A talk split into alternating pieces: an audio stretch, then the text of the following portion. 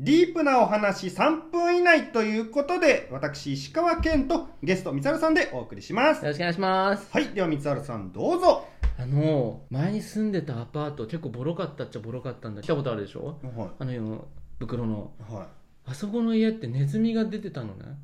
知ってた？や、知らないです。あ、知らないよ。ネズミ？あの、ネズミが出てたので、あの、トイレとかに行ってたりすると、ガタゴトとか。で、1K で扉を挟んで、リビングじゃないかな？あの、テレビの方、リビングの方にいると、キッチンの方で、ガチャンガチャンみたいな。で棚の上から湯飲みがバチャーンと落ちてあれ？みたいになってたの、ん、である日トイレで行ったらネズミがうんトイレからピカって出てきた、ううんげえと思って、ん。やばいと思って。でも逃がしちゃダメだなと思って、捕まえてとっちめるっていうか、うんじゃないとダメだと思って、うん。あのでちょうど部屋にリビングの方に入ってくの見えたから、うん。これだと思ってあの閉めて、うん。ですぐにあの時にあの後輩のナベッチ渡辺君。そう、はい。ナベッチたちを呼んだの。うんですぐ来てくれ。い部屋にネズミがいるんだと、うん。でそうは言ってももういなくてどこ行ったんだろうと思ったら部屋の、うん。これ本当だよ、うん。嘘だと思わないでよ、うん部屋うのん。パソコンのえ？マウスのとこにいたの。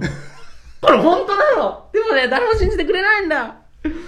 ネズミいたんだよマウスのところに。でもね誰も信じてくれないの。で友達が来て助けに来てくれたんだけどその時にはもうネズミいなくて。で結局ね屋根に通じるブレーカーのところの隙間から屋根にピクって戻ってってたのでブレーカーのとこガムテープがっちり締めたら大家には怒られたけど あのネズミは出なくなったの。で怖かったと思って。でその当時飲食店で働いてたから、でそこでもまたネズミ捕りっていうのを置いてたのやっぱネズミって出るから。